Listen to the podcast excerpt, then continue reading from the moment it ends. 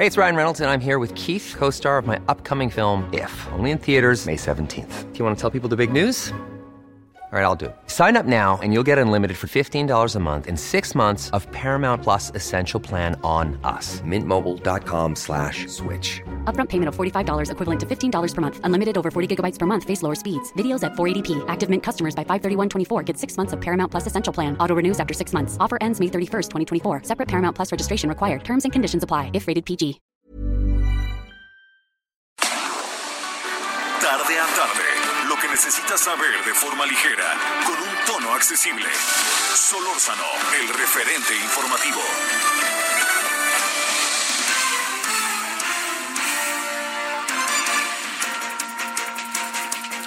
Muy buenas tardes, ¿cómo está en este Viernes Santo a las 17 con 2 en la hora, 17 con 1, 17 con 2, 17 con 1 en la hora del centro, perdóneme, me hice bolas.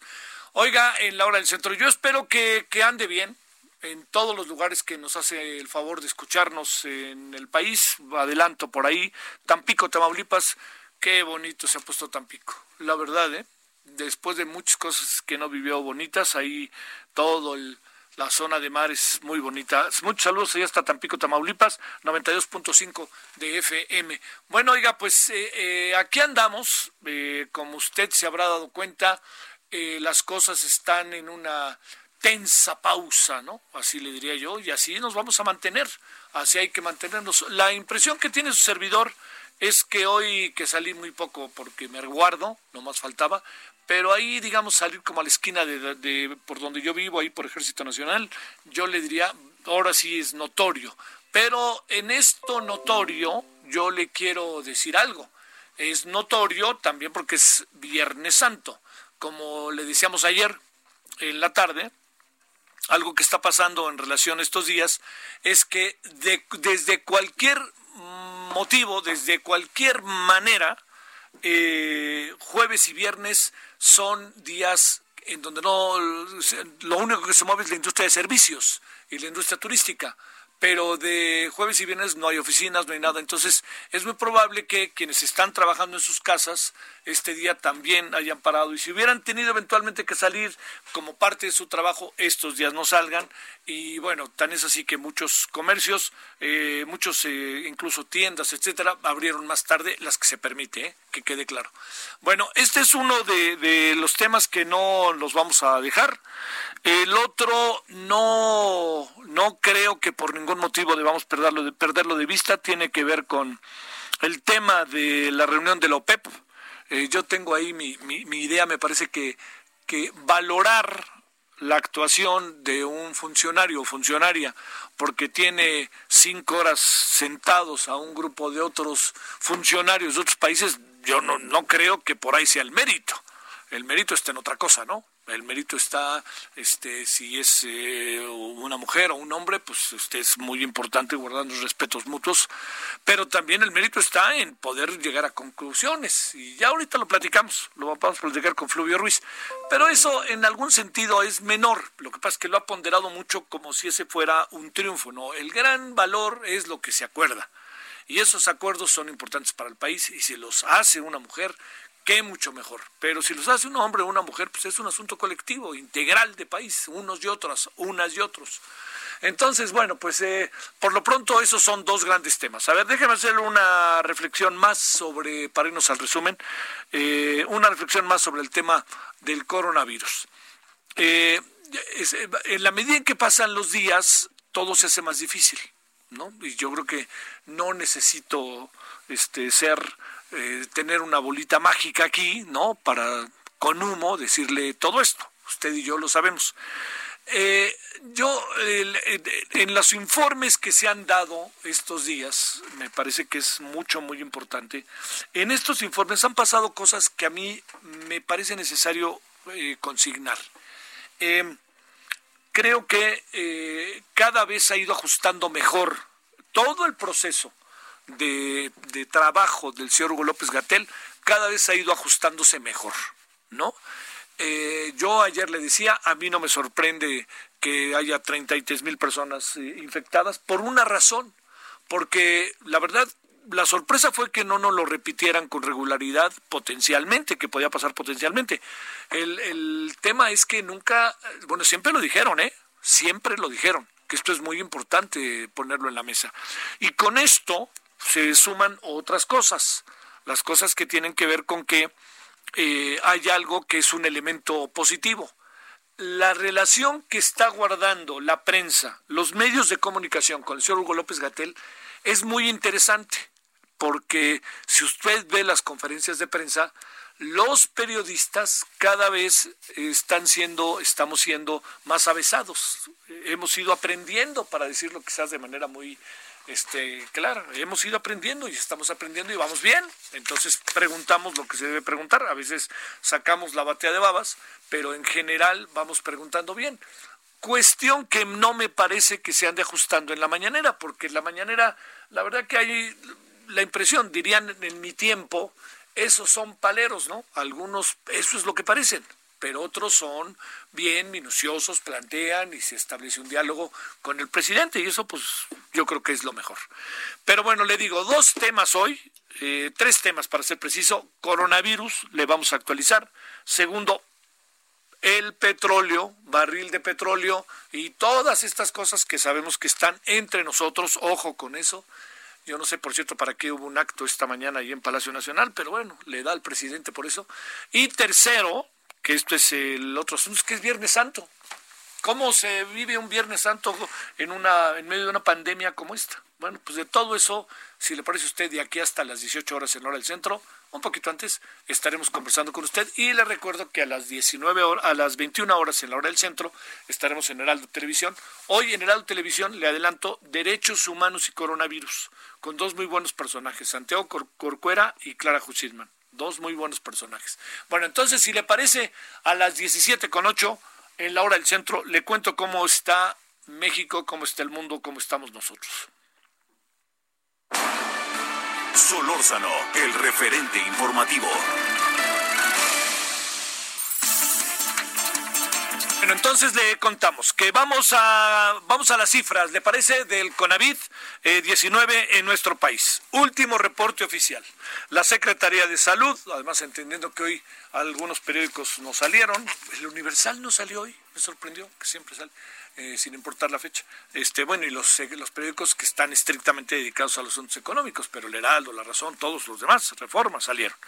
Bueno, vamos, este, hasta el último reporte oficial, la Secretaría de Salud ha reportado que en 24 horas eh, se, se, presentaron 260, 260 nuevos casos, con lo que ya hay más de 3.441 personas infectadas, confirmadas definitivamente ya de coronavirus. 194 son las víctimas mortales en todo el territorio que esa es una parte.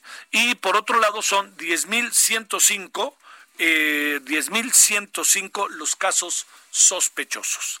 ¿Qué pasa aquí en la capital, en la capital del país, que es donde va a llegar primero la fase 3, nos han anunciado, y donde se va a dar el mayor contagio, ¿no? En donde va a subir la famosa curva que queremos achatar y achatar.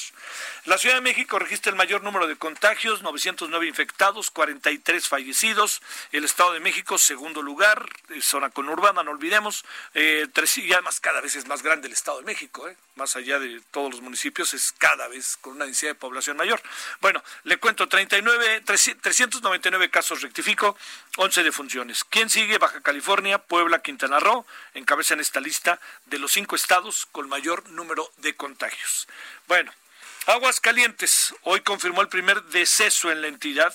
Querétaro reportó la tercera muerte de un paciente, es un hombre de 49 años, eh, que quede claro, con diabetes. Debe de quedar claro, este, porque aquí de repente como que se dice, no, pues es que como tiene diabetes, no, no, no, no, no, no, o sea, tenga diabetes o no, se vive con diabetes. Entonces llega el coronavirus y si no se trata el coronavirus, venga de ahí. Y la arritmia, y que si el corazón, y que si pues todas esas cosas las tenemos y vivimos con ellas. Entonces, de repente me da la impresión de que hay personas que dicen, bueno, como tenía diabetes, mangos, ¿no? Con diabetes se vive. Más bien como llegó el coronavirus, mangos. Ahí es donde. Bueno, con porras y aplausos dieron de alta al primer paciente que logró recuperarse del COVID-19 en el Centro Médico Nacional Siglo XXI en la Ciudad de México. Es el señor Luis Felipe García, va a permanecer bajo, bajo vigilancia epidemiológica en su casa. Dicho de otra manera, quiere decir que si llegamos a tiempo, si cuidamos, si estamos a las vivas, si estamos al tanto, muchas cosas buenas se pueden decir. Más información. La Secretaría de la Función Pública ha ordenado recortes del 50% a las dependencias federales. Esto para liberar recursos y hacer frente a la emergencia del COVID-19. 50% menos. Pero seguimos, seguimos con que no se va a cancelar Santa Lucía, no se va a cancelar el aeropuerto, este, el eh, Tren Maya y no se va a cancelar la refinería Dos Bocas. La verdad, mire, yo no digo que se cancelen, son proyectos de gobierno y el presidente, pues caray, ganó y por algo ha de decir que quiere eso. Pero por Dios santo, me parece que es algo de necedad, ¿eh? O sea, así de fácil. Hagan a un lado momentáneamente eso. Invirtamos acá y luego busquemos cómo. Porque de alguna otra manera estamos enseñando, perdóneme, lo diré de manera doméstica, a los chones. Y ahora con lo que pasó con Trump, que si antes dependíamos, ahora mega dependemos, ya le contará al rato Fluvio Ruiz si estoy en lo correcto o no, pues imagínese todo lo que estamos enfrente. Bueno, ¿qué más? El mundo se acerca a 100.000 víctimas mortales por el coronavirus. El número de infectados supera ya el millón seiscientos treinta y un mil personas, más lo que, sí que más lo que vamos contando de casos positivos. El número de personas curadas, 365 mil en todo el mundo. Esa es una noticia buena, ¿no? La Organización Mundial de la Salud advirtió que si se levanta demasiado pronto la cuarentena, ojo con esto, se corre el riesgo de un rebote mortal. Esto, oiga, ahora sí que lo digo mundo para que lo entendamos en México, ¿eh? Abusados con eso. Luego de que la ciudad de Wuhan, en China, reanudará sus actividades. Le piden a Wuhan que vaya paso a paso, que no se adelante. Bueno, ¿qué más? Estados Unidos es el país con la mayor eh, afectación por la pandemia. 473 mil casos positivos, 18 mil defunciones, superando por mucho a otros países como España e Italia, y todo se concentra dolorosamente en Nueva York y se concentra con un buen número de mexicanos originarios de Puebla, de Puebla York, como se les dice, allá en eh, la gran urbe, en la manzana. Bueno, mientras tanto, eh, el presidente perdóname, eh, Donald Trump se enfoca en acusar a la Organización Mundial de la Salud por no apoyar a su país y dar prioridad a China. Va a empezar el estiria floja. acuérdese de mí, va a empezar el estiria floja en esos temas. Bueno, al ratito le contamos lo del petróleo, que es nota con la que vamos a iniciar el noticiario, pero le cuento dos asuntos finales. Uno, en seis cárceles de Ecuador, un centenar de presos se encuentran fabricando féretros para los fallecidos por COVID-19. En Guayaquil se han registrado al menos 297 muertes por coronavirus. Esto ha saturado funerarias y morgues, morgues, como puede imaginar, y es parte de un programa que han organizado los talleres de carpintería a fin de ayudar a la población con la crisis. El lugar en donde se concentra en Ecuador la mayor fuerza de la pandemia es allá en Guayaquil, no en la capital Quito, ¿eh? en Guayaquil, que es una ciudad del mismo del, mismo peso económico, social, político que Guayaquil, pero que Quito, pero no es la capital Guayaquil. Esta madrugada, un asunto importante, vinculado a proceso Juan Antonio Vera Carrizal, exdiputado priista. El motivo, delito de tentativa de feminicidio hacia la saxofonista María Elena Ríos en, en Oaxaca, Huaujapan de León, esto en el Pleno Oaxaca. Ante las pruebas presentadas se, determinó que debe permanecer en prisión preventiva hasta que termine el proceso y sí le adelanto que eh, María Elena Ríos ha declarado, ojo, lo ha de declarar por algo, por favor, no este, no vayamos a pasarlo por alto. Una y otra vez María Elena ha declarado que tiene temores fundados de que puedan pasar otras cosas, como podría ser eventualmente la liberación de este presunto responsable. Solórzano, el referente informativo.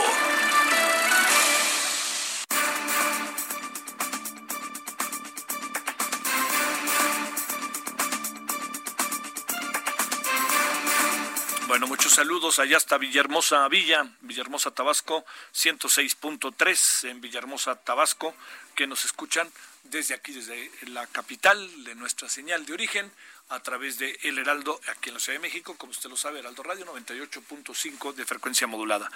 Bueno, Fluvio Ruiz, que es un especialista en temas energéticos. Querido Fluvio, ¿cómo has estado?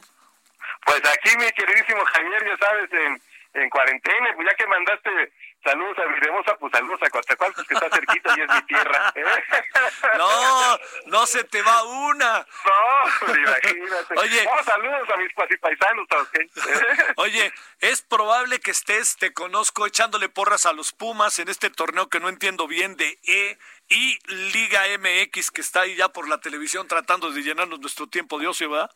No, no, fíjate, yo sí soy muy chapadina de antigua, mano, así como prefiero entintarme, entintarme las manos leyendo periódicos en Sí, papel. Este, sí, no, esto es demasiado moderno para mí. Oye, hay, hay un, hay un, el otro día descubrí un, este, un sitio que se llama Memoria Futbolera. No, es para volverse loco. De repente vi goles, créemelo, de el mismísimo Camiño con los Pumas. No, hombre, ma, estás hombre. hablando de una leyenda. Y debe estar ese Miguel Marín, ¿no? Bueno, oye, El autogol. y el otro, ¿ya sabes cuál vi? ¿Te acuerdas de aquel que metió Alfredo Tena en el Azteca de media campo? De media Claro? No, el Capitán Furia. el Capitán Furia, que, ese, que ese- era, ese- oye, era de lo mejorcito de la América, ¿no? Fíjate que la América le queda de ver un buen homenaje. Se retiró y yo creo que la América nunca le reconoció todo lo que aportó de Tena como símbolo, ¿no? Y Sí. más allá de lo estrictamente deportivo, que fue muchísimo. Sí, sí, sí. Eh, sin duda uno de los mejores centrales eh, de las pues, 70s, 80s, ¿no? Oiga, y sí que, déjame decirte, sí que ayudó, ¿eh? Sí que, Claro. sí que ayudó, ese sí que creó toda una fama. Bueno, a ver, mi querido Fluvio, créeme que no alcanzo a entender, habiendo, tratando de estar como muy al tanto. Decía yo al inicio, no sé si sea ocioso o sea demasiado 4T. Vean cómo tuvo la secretaria de Energía cinco horas esperando. Híjole, mano, digo, en serio, la verdad, digo, no. Bueno, tú sabes que no, ni de broma soy anti 4T, pero ni de broma. Pero No, yo no. no entiendo de repente esto. A ver, ¿por qué no nos explicas, querido Fluvio, con peras y manzanas, 400 mil, 100 mil, ya se metió este Trump, ya dijo que bien que, que bien que No, nos va a pagar, ya, ahí dejo. Imagínate ahora sí, ahí nos, ahora, ahora sí ahí nos vemos al rato. Exactamente, no, no, imagino. No, mira, eh, desde hasta la década de los ochentas eh, para México había sido políticamente muy complicado coordinarse la- con la OPEP por obvias razones, ¿no? Por eh, la presión de, de Estados Unidos, ¿no? Pero eh, ya en la década de los noventas, recordarás, eh, y mucha gente del público, sobre todo si nos escuchan en Villahermosa, eh, recordará que nuestro crudo cayó a menos de 8 dólares a por allá de 1998. ¿no? Entonces hubo una necesidad de coordinarse eh, con, con la OPEP y a lo largo de los años desde entonces se creó este grupo OPEP Plus, que son los miembros formales de la OPEP, más los principales productores no afiliados eh, a la que a lo largo de los años los constantes han sido Rusia, Noruega y México. ¿no? A lo largo de todos estos años se ha establecido eh, una cierta eh, coordinación pues para eh, ejercer el poder de, mercado que como tal tienen ya todos juntos. ¿no? Es, un intento que se ha hecho. Sin embargo, antes de entrar a la coyuntura, exactamente igual, a mí me parece que hubo, y creo que lo comentamos en alguna ocasión, mi querido Javier, eh, una decisión que yo nunca entendí de la administración anterior y que fue la de adherir a México a la Agencia Internacional de la Energía. La Agencia Internacional de la Energía fue creada por la OCDE, por los países miembros de la OCDE, en 1973 a raíz de la crisis de ese año, bueno, crisis vista desde la perspectiva de los países industrializados y consumidores de, petróleo, y se creó a- a la agencia, o sea, básicamente es el cartel de enfrente de la OPEP, ¿no? Y México, que se parece mucho más a la OPEP, a los países que integran a la OPEP en términos de su sector petrolero, extrañamente se adhirió a la agencia y yo suelo decir que es como haber nacido en Badiraguato y meterte al cártel del Golfo. O sea, no, no, no se puede. Es que de Sinaloa, güey, ¿no? Te tocó, te tocó ahí, ¿no? Entonces, eso es mucho, un movimiento que nunca se explicó. De repente amanecimos eh, quienes seguimos al sector con la noticia de que México se iba a incorporar. Al final se terminó incorporando, se cubrieron los protocolos y ahí está México. De hecho, en la plataforma electoral de la coalición Juntos Haremos Historia, se señaló como uno de los puntos de la parte petrolera revisar la pertinencia de que México continúe en esta instancia, insisto, creada para contrarrestar a López. Entonces, de por sí que México se hubiera integrado eh, a esta agencia, pues pro- provocó necesariamente suspicacia entre los países productores y exportadores, miembros o no de, la OPEP. Ahora, en la circunstancia actual, pues se juntaron dos elementos que hemos platicado, el, la, desaceleración económica que se agudizó con la pandemia del coronavirus y la pelea entre Rusia y Arabia Saudita, ¿no? De manera tal paradójico de todo el asunto de las últimas horas es que fue el propio presidente quien pidió, si recordarás, en la reunión del G20, ¿no? de los jefes de Estado, eh, que se utilizaran las herramientas de la geopolítica, lo cual es perfectamente correcto, y en la historia del mercado petrolero internacional, ¿no? Este, tú recuerdas que una, una de las críticas constantes que he hecho a la reforma energética 2013-2014 es que todo su cuerpo eh, reglamentario, jurídico, hace caso omiso de que el petróleo pues no es una, estamos viendo, una mercancía como cualquier otra, ¿no? A ningún país lo invaden por su producción de tomates, pero sí por la de petróleo, ¿no? De Irak a Sudán. Bueno, entonces, eh, correctamente el presidente pide eh, este uso de las herramientas geopolíticas y llegamos al momento en que resulta que México es quien no quiere cooperar, ¿no? En, eh, a partir de una posición que me parece demasiado eh, sustentada, atada a una visión terriblemente extractivista de la industria petrolera, ¿no? Porque más allá, quizás 400 mil sería excesivo para México porque es mucho más el peso que tiene nuestro país en el mercado, el peso relativo que tiene nuestro país en el, mercado petrolero. Lo cierto es que ya una parte significativa de la producción de petróleos mexicanos a, a 20 dólares en promedio el, el, costo del barril, pues ya no era rentable, ¿no? Entonces, incluso me parece que esta era una coyuntura en la que perfectamente nuestro país podía plantear una opción en la, en la que todo el mundo ganaba, ¿no?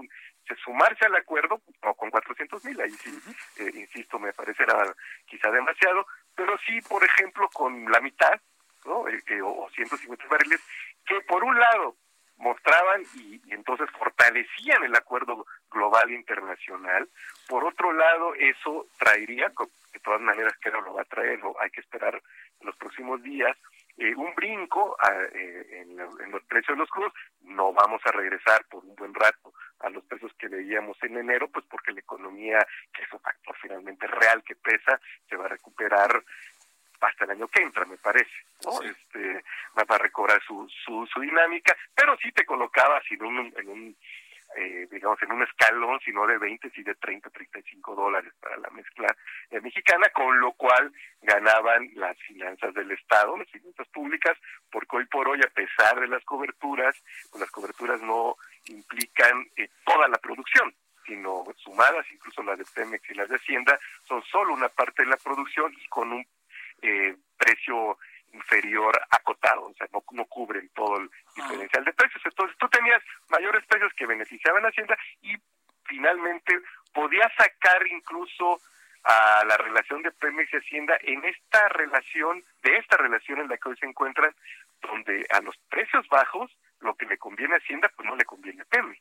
Claro. Porque Pemex ya, y lo vimos con los resultados antes de impuestos que se cayeron 95%, siguieron siendo positivos, Pemex siguió siendo rentable antes, después, antes de impuestos, perdón, en 2019, pero perdió 95% de su rentabilidad. Oye, oye, ahí déjame atajarte eh, un poco, este, a ver, eh, al final, no creas que es un asunto como de simpleza, eh, mi querido Fluvio, pero al final uno se pregunta, ¿fue lo mejor para México? México se vio como el que este, rompió los grandes acuerdos. Nos quedamos de la mano de Trump que dice se los vamos a cobrar y uno dice a ver qué nos cobran al rato, a ver si no nos cobran el muro. A ver, ¿qué vemos?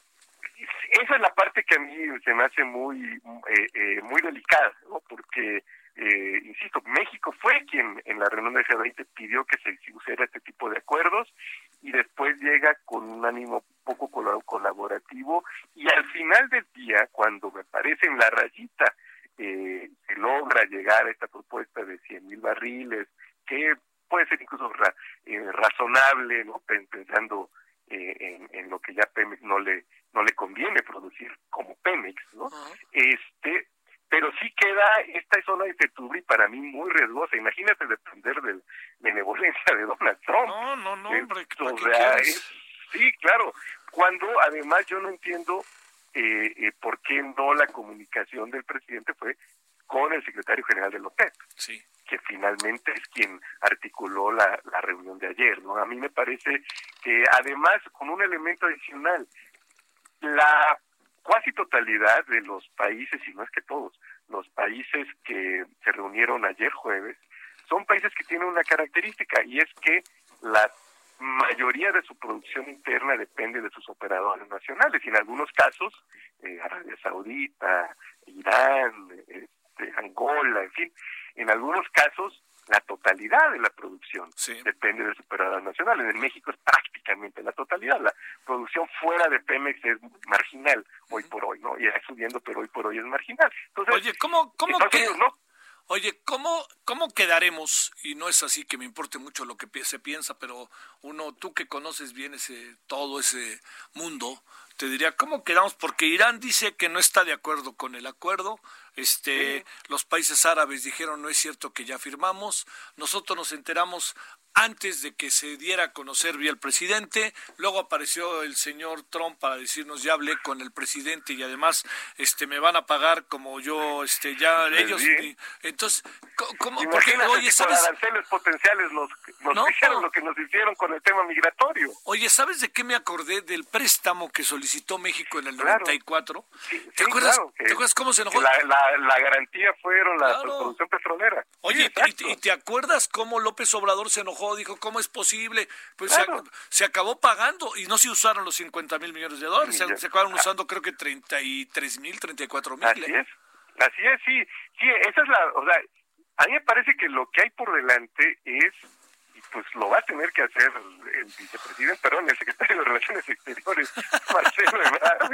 Este, oye, dicen, oye, ¿sabes qué? Déjame, déjame interrumpirte tantito, Fluvio. Dicen que, cuando, que cuando se levantó la ciudad Nale, dicen, bueno, les queremos presentar ahora al nuevo negociador de México, Marcelo Ebrard.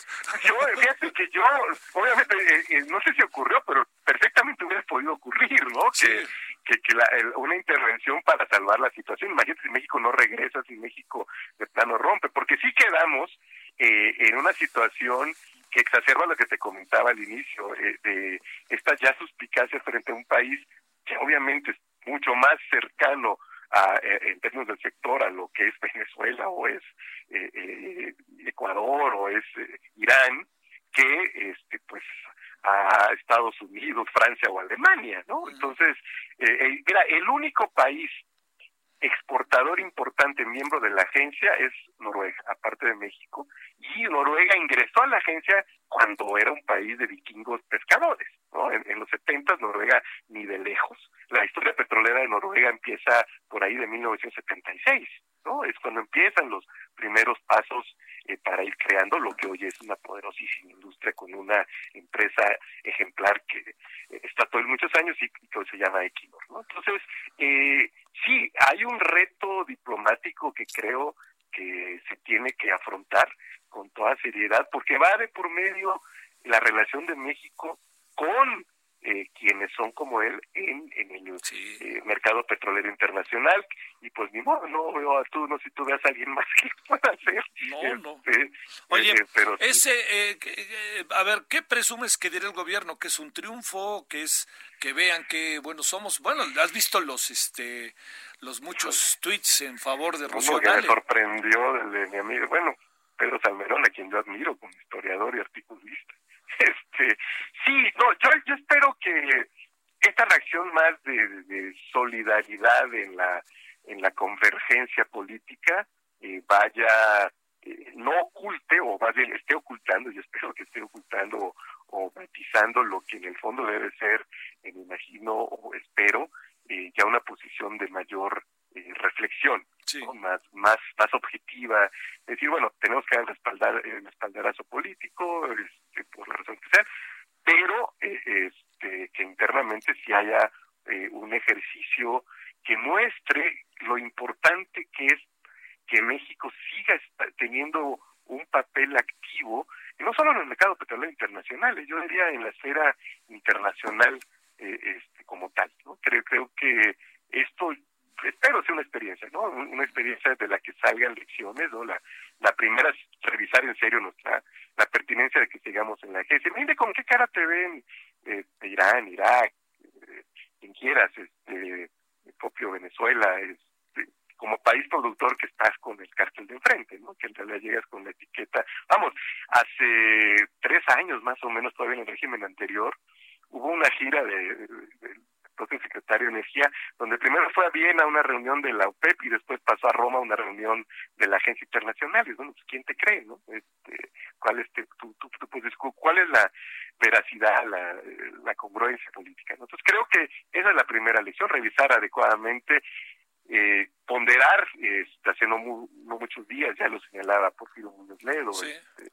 la pertinencia de fortalecer los, los lazos con López, y en lo interno, me parece que es el momento de, bueno, ha habido muchos, pero en particular este, de revisar lo que hemos platicado mucho, querido Javier, que es el régimen fiscal de Pemex, ¿no? Porque a estos precios, como te decía hace ratito, los intereses son muy distintos de Hacienda y de Pemex, ¿no? Hacienda, por supuesto, quiere que Pemex saque el último litro posible de, crudo, pero resulta que ese último litro posible a Pemex le, genera pérdidas, ¿no? Y por último, y más importante, porque esto ya es algo que se debe hacer, es revisar esta lógica extractivista con la que se sigue eh, operando Pemex, ¿no? Esto de produzcamos lo más que podamos, como eh, y cuando debemos ya estarnos preparando para eh, apuntalar la transición energética con los ritmos, sin las ilusiones que, que muchos este, plantean, ¿no? De, no, la, la transición va a ser eh, eh, lenta, pero justo por eso, o sea, lo digo no para que no se haga, al justo por eso los esfuerzos hacia la transición eh, se, se deben implementar. Mira, en los últimos, a partir de la crisis de 73 y hasta el 2018, el peso de los hidrocarburos en la matriz energética mundial apenas descendió ocho puntos. Ah, veamos el esfuerzo que se requiere hacer y se piensa que bajará hacia 2040 otros 10 puntos más o menos. Es decir, hay mucho que hacer por delante y es mucho, mucho, muy importante por lo mismo que lo que debemos a, hacer hoy. ¿no? Administrar Así es, mi Javier. ¿Decías a qué? ¿Administrar qué? Sí, administrar con prudencia e inteligencia nuestro todavía eh, muy importante potencial eh, petrolero, ¿no? Debemos no buscar extraer lo más rápido posible, sino ver cómo se debe eh, ir gestionando este potencial en el mediano y en el largo plazo.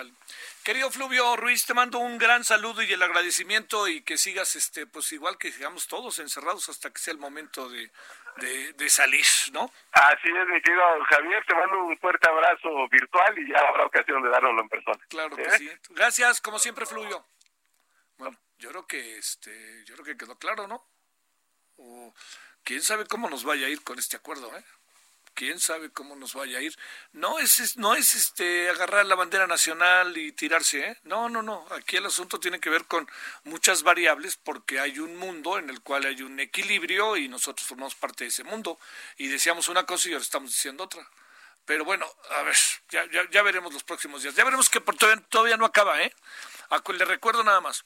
El presidente Donald Trump dijo, nosotros le vamos a ayudar a México, pero México no lo va a pagar y además, fíjese el texto, ¿eh? Lo de memoria, pero estoy casi seguro que, se, que, le, que en la esencia le puedo... No, en la esencia no estoy equivocado. Ahí le va. México va a acabar pagándonos lo que le vamos a prestar. Que quede claro, que no hay regalos. Bueno, así no lo dije, se lo dije yo. Y la otra cosa que dijo, López Obrador es muy buen amigo mío. Tenemos muy buena relación. Dice, además, pues bueno, nos ha hecho el favor de colocar 27 mil soldados en la frontera para que la gente no pase. Híjole, híjole, yo no sé cómo interpretar todo eso en, en el ámbito del siglo XX, del siglo XXI, del año 2020, ¿no? Pero bueno, entonces, ahí está, pues, el asunto. Normemos criterio, armemos rompecabezas y al rato nos vemos después de la pausa. El referente informativo regresa luego de una pausa. Heraldo Radio, la H que sí suena y ahora también se escucha. Estamos de regreso con el referente informativo.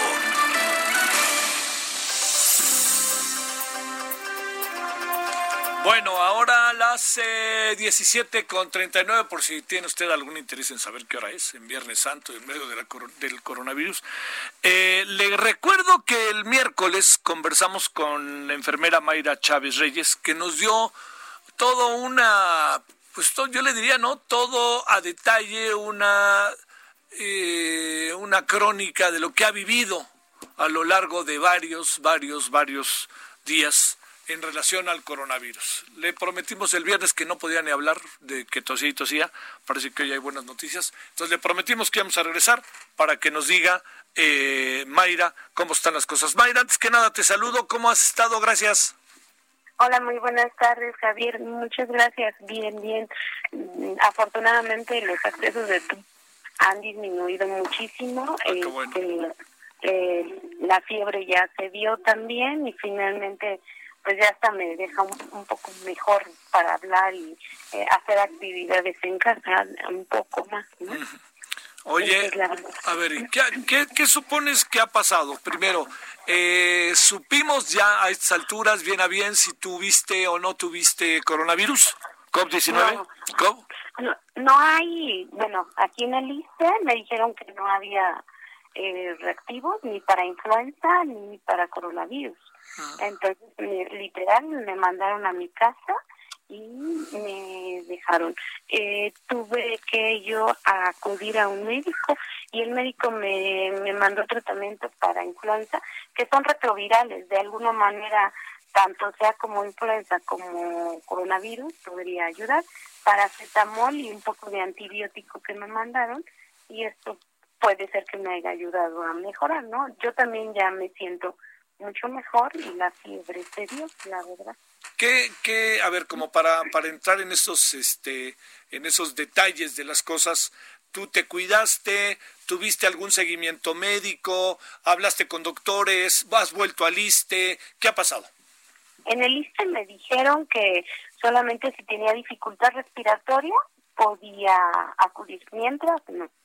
eh, pero pues finalmente yo tuve la insistencia de, de acudir a un médico porque realmente los accesos de tos eran muy mm, constantes y finalmente el acceso no se deja respirar ni siquiera recuperarte cuando ya tienes otro acceso de tos, ¿no? Entonces, ese es mucho problema, que tú no puedas ni, ni recuperar, recuperarte de una crisis cuando ya tienes encima la otra, ¿no? Entonces, eh, acudí a un médico, un compañero, y él fue el que me revisó, me mandó antibiótico, me dijo que, bueno, la prueba reactiva pues, desafortunadamente están entre cuatro mil a siete mil pesos y pues que si la quería hacer pues tendría que pagarla, pero de todas maneras me mandó tratamiento que para favorecer más la salud y finalmente pues tratar de no contaminar la casa, evitar el contacto con más personas, diseminar cosas como estas que para prevenir tomar líquidos mm, lo mejor que se pueda constantemente líquidos tibios, no tan fríos, porque eso también hace que haya más accesos de tos y cosas como esto. ¿No has salido a la calle? No. Qué bueno, qué bueno. Sí, sí, sí, no, no he podido dar ni siquiera mis, mis incapacidades en el trabajo porque estoy, este, pues ahora sí que encerrada literal, no hemos salido eh, para evitar cualquier problema, ¿no? Sí. ¿Cómo está tu hijo, eh, Mayra? ¿Cómo está bien de salud?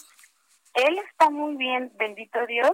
Este, eh, yo he ocupado el cubrebocas prácticamente este, todo el tiempo.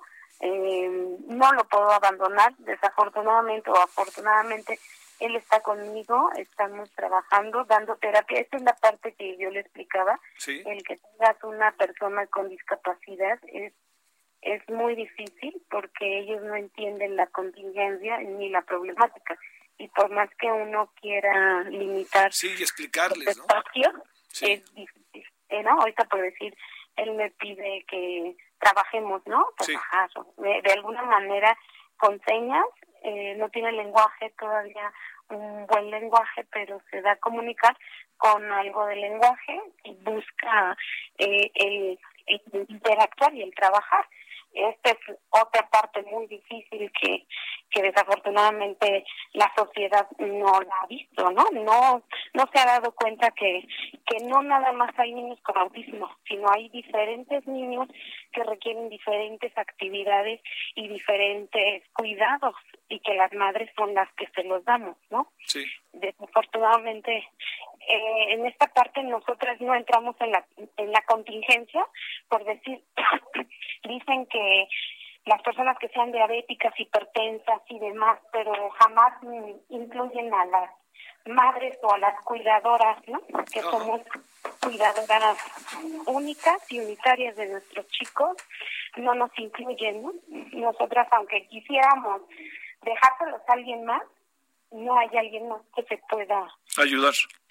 Bueno, pues espero, espero eh, en verdad, Mayra, que la siguiente vez que hablemos ya estés ahora sí que totalmente libre de cualquier afectación del COVID-19, pero hay que seguir ahí en la cuarentena, ¿no?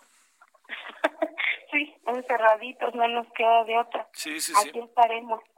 Muchísimas gracias por, por difundir, hacer viable toda esta información. Y bueno, pues ojalá y el gobierno realmente nos dé eh, el material requerido, porque en casa tenemos familia, ¿no? Y, honestamente yo creo, así como yo y como muchas compañeras, no queremos dejar huérfanos a nuestros hijos, ¿no? Entonces tenemos garantías de material y que valga la pena, que no sean cubrebocas sencillos. Son, deben ser cubrebocas específicos, deben ser no caretas, deben ser dobles, cerrados, sellados, sobre todo para el personal que, nosotros estamos en contacto directo con ellos, ¿no?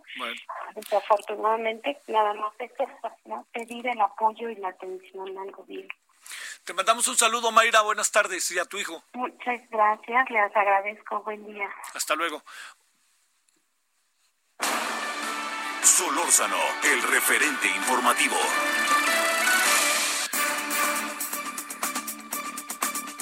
¿Cómo se vive Viernes Santo en medio de un COVID-19 coronavirus? Por supuesto, de México, pero también el Vaticano, siendo que el Vaticano pues este está ahí en el centro del tema del coronavirus. Le hemos pedido a un muy destacado, en verdad, historiador, investigador del Instituto de Investigaciones Históricas de la Universidad Nacional Autónoma de México, el doctor Jorge Trasloceros, para platicar con él. Jorge, te saludo con mucho gusto. ¿Cómo has estado? Javier, me da muchísimo gusto saludarte. Pues bien, y tú también, eso, eso se echa de ver, se echa de ver, lo que se ve no se juzga. Oye, ¿cómo estás este, en todo este proceso de encierro? Eh? Bien, tranquilo. ¿Sí? Tranquilo, tranquilo. Este, mira, la verdad es que los académicos somos tan tan sedentarios que no lo sienten. Mis hijos son los que sí le están resintiendo Sí, que antes querer estar en la calle, en fin, trabajo, escuela. Eh, por supuesto, ¿no? Y el cambio a la educación virtual es, pesado. En la UNAM lo logramos hacer, afortunadamente. Yo, yo coordino el posgrado, entonces afortunadamente lo logramos hacer. Las licenciaturas no, también la más o les va. Pero este sí es muy duro. A los chavos es muy duro, ¿no? Sí, claro. Oye, ¿cómo, ¿cómo bajo tu experiencia como hombre este, que ha estado cerca de, del estudio que siempre ha formado parte de su vida, del estudio de las religiones, catolicismo. ¿Cómo, cómo ver un día como este, eh? así digamos, unas fechas como estas, cuando traemos de por medio todo lo que traemos? Mira, yo, yo creo que aquí hay dos, eh, dos aproximaciones que nos pueden ayudar. Una, eh, primero entender que la, la Iglesia Católica, catolicismo es una religión fundamentalmente, ¿no? Y que se congrega en una iglesia y como iglesia cristiana tiene una misión en específico que es muy distinta a, segundo, como, forma parte de la sociedad civil, pero tiene su misión específica, ¿no? Entonces, eh, como parte de la sociedad civil, pues eh, la Iglesia sufre los mismos trastornos que toda la sociedad civil, el encierro, eh, la, la, la, imposibilidad de desarrollar las, las celebraciones este, en vivo, y aquí hay algo que sí es muy fuerte, sobre todo para los católicos. La religión católica es una religión popular, siempre ha sido una regla, desde la religión de los esclavos actuales es una religión básicamente popular, y sus celebraciones siempre son comunitarias. porque son celebraciones básicamente sean piadosas como un Via Crucis o sean litúrgicas como lo como las misas o todo lo que tenga que ver con las misas o la misa de hoy, etcétera, no vivirlas en esa dimensión comunitaria es difícil. Es decir, para el católico por medio eso eso es difícil. Ahora, viene una suplencia que ya desde hace tiempo se viene discutiendo, que es a través de los medios de comunicación, pero nunca será lo mismo. Otra cuestión es eh, la cuestión ya más de fondo, más religiosa, sí, que es eh, vivir de otra manera. Es, es, decir, desde el punto de vista religioso de un católico, esta sí que ha sido una cuaresma más que una cuarentena. Si la cuaresma siempre había sido un espacio de, recogimiento y de retiro, ahora ha sido eh, a dimensión mundial, ¿no? Entonces, esta es una, una dimensión de cuaresma realmente muy fuerte. Y en ese sentido, eh, muere a la espiritualidad de muchos, ¿no? Entonces, se vive como una dicotomía, realmente es una cuestión eh, eh, muy, muy interesante. Oye, a ver, déjame plantearte, eh, ¿qué supones que estará pasando con la Grey católica, Jorge, eh, en estos días? Eh, se, sentirán cerca, se sentirán lejos de, de, de, pues de los principios católicos, algunos se sentirán enojados, rebeldes, el, el Papa apartado por, por razones inevitables, ¿no? Este, responsablemente apartado, diría yo. Este, a ver, esto, reflexionemos sobre eso, si te parece, Jorge. me parece, me parece muy bien. Mira, yo creo que estos eventos sí ponen a prueba las convicciones. Sí. Sí, este, no solo religiosas, democráticas, en fin, de mil formas, ¿no? Oye, hasta, hasta de vida familiar, ¿verdad? Hasta de vida familiar, ¿no? Es decir, este, ahora la vida familiar, este, hay que redescubrirla en muchas dimensiones, ¿no? Este, y una de ellas es la religiosa, a ese punto iba yo. Ajá. Eh, la forma de vivir comunitariamente, yo por la experiencia de cercanía, aquí hay que verlo cerca, ¿no? Eh, de distintos sectores sociales, amistades, personas, cercanías y todo, la gente sí está tendiendo a vivirlas en familia a través de los medios de comunicación. Sí, este, los principales, las, las parroquias ya encontraron el modo, las que tienen recursos este, posibles a través de Facebook, eh, yo creo que nunca se había visto tanto las misas del Papa en esta época. Sí, sí, sí, Y, la otra que es un tema muy curioso, los Crucis. Ya no se pueden vivir los Crucis multitudinariamente como siempre se viven, pero sí desfilan, sí pasan. Justo acabo de hablar con una señora muy amiga mía, un sector muy popular, sí, en donde me habló llorando de lo conmovida que había acabado de ver el Via Crucis, pasar solo el Via Crucis entonces yo lo que pensé, bueno, esta persona concreta tiene una experiencia espiritual eh, tal vez más intensa que cuando, cuando se ve como un solamente un espectáculo. Sí, pero yo creo más bien que esto va a depender mucho de cada quien. Yo mi experiencia personal de grupo, cercanía, de que me busca mucha gente, creo que la respuesta ha sido más bien de buscar una experiencia más espiritual que social que siempre está esa dicotomía entre la fiesta religiosa y la fiesta popular, que es muy propio de, una cultura católica. ¿no? Oye, eh, debería, o también luego ya andamos en este mundo, Jorge, de muchas percepciones, debería eh, la jerarquía católica tener un papel en estos días más activo, más público, más allá de lo que es estrictamente lo que en estos días procede acorde pues al evangelio, acorde a toda lo que son las funciones que uno diría propias de la iglesia? Mira, yo creo que ese es trabajo de los laicos. Yo estoy convencido de que los obispos son ante todo pastores, no son políticos ni opinadores. Sí. ¿sí? Es decir, zapatero a tus zapatos. Eh, creo que la conferencia del episcopado ha metido varios comunicados muy interesantes. Creo que están colaborando muy bien en el aislamiento de la gente. En Semana Santa, en Cuaresma, de veras, créeme, suspender el culto es lo más duro que puede suceder. Porque es la fiesta religiosa universal por excelencia del catolicismo, ¿no? Y no solo el catolicismo, todas las iglesia de tradición apostólica, decir, todos los católicos del mundo, no solo los romanos. Sí. Hacerlo este, debe ser una decisión muy dura y esa es una forma, me parece, muy eficaz de, de colaborar.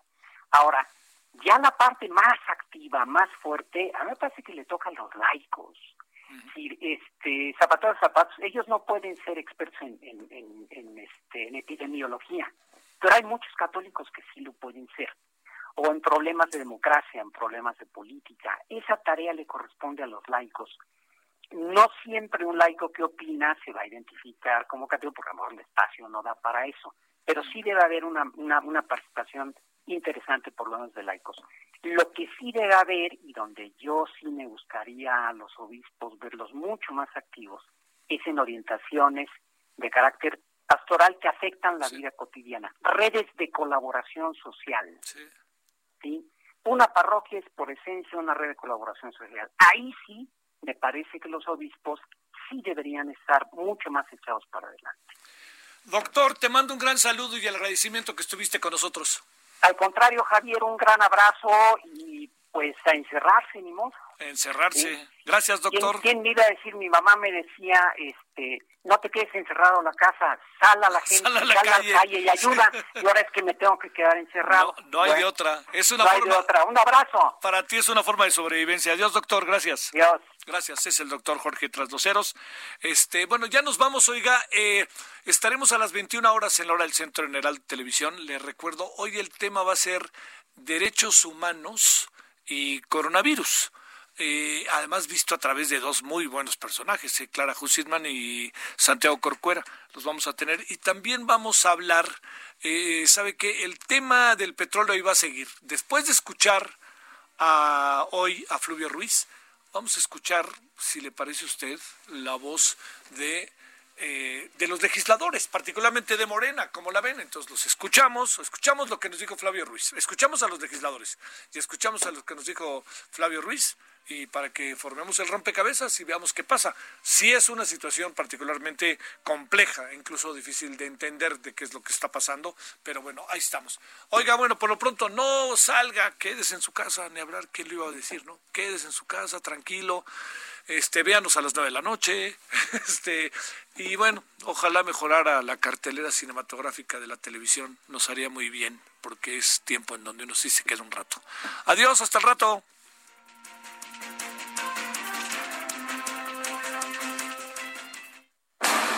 Hasta aquí, Solórzano, el referente informativo.